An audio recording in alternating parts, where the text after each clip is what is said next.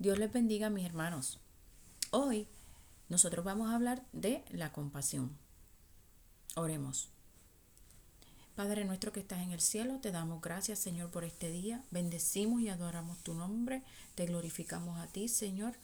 Eh, esperamos que cada persona, Dios mío, que escuche esta grabación sea bendecida, que sus familias sean bendecidas y que tú te glorifiques en su vida.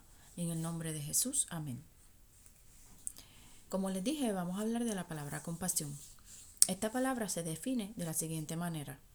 Es una emoción que expresa un sentimiento profundo de empatía hacia otra persona que está experimentando alguna experiencia negativa. La compasión no solo es empatía o ver las situaciones negativas de alguna persona. La compasión llega a los niveles de sentir tristeza por esa persona y llegar a hacer algún acto para ayudar a la persona necesitada. Esta característica es importante para el cristiano porque nos motiva a ayudar a los demás. Si hay un carácter que Dios quiere que nosotros tengamos como humanos, es que seamos compasivos. Dios mismo nos enseña la compasión al ofrecer su restauración por medio de Jesucristo a su pueblo Israel y a toda la humanidad. Podemos ver un ejemplo de la compasión que sentía Jesús por la gente en Mateo 9, del verso 35 al 38, que dice de la siguiente manera.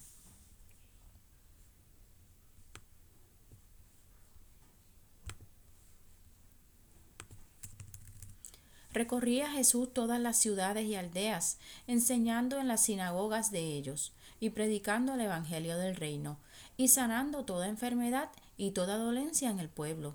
Y al ver las multitudes, tuvo compasión de ellas, porque estaban desamparadas y dispersas como ovejas que no tienen pastor. Entonces dijo a sus discípulos, A la verdad la mies es mucha, mas los obreros pocos. Rogad pues al Señor de la mies que envíe obreros a su mies. Gloria a Dios. Otro ejemplo bíblico en la que vemos a una persona siendo compasiva se encuentra en Éxodo capítulo 2 versos del 1 al 10. Y leemos así.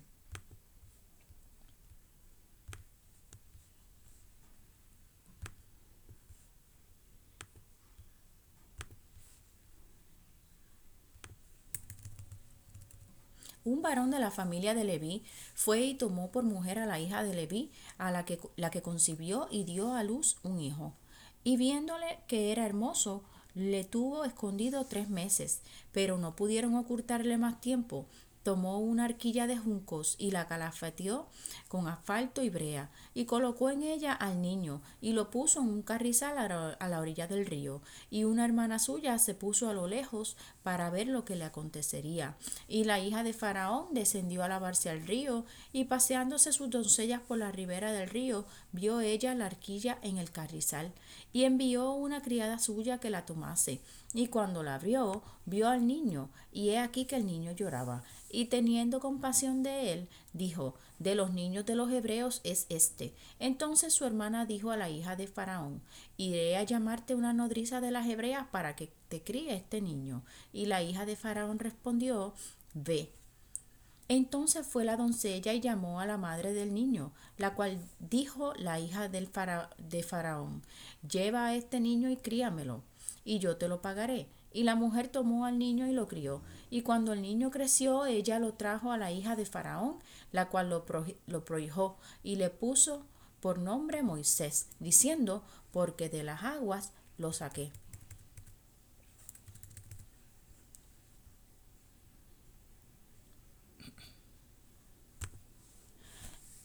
Entonces, como vimos, como vio eh, en, el, en, en momentos en que los niños hebreos eh, estaban siendo amenazados, como la hija del faraón tuvo compasión por este niño. En muchas ocasiones aprendemos a ser compasivos cuando a nosotros mismos nos afectan problemas que vemos en los demás.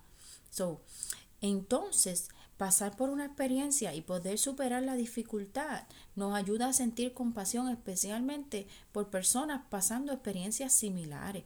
Dios quiere que nosotros aprendamos y superemos absolutamente toda dificultad en nuestra vida, que compartamos con los demás cómo superarla.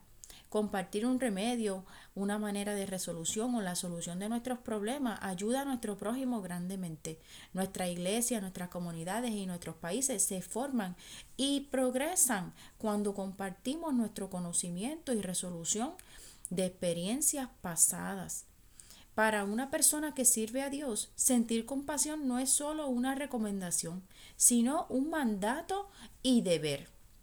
Todos aquellos que sentimos compasión por los demás somos grandemente somos grandemente remunerados por Dios y obtenemos excelentes beneficios físicos y espirituales. Dios les bendiga mucho. Les dejo con los mandamientos más importantes. Ama a tu prójimo, eh, ama a Dios con todo tu corazón y ama a tu prójimo como a ti mismo.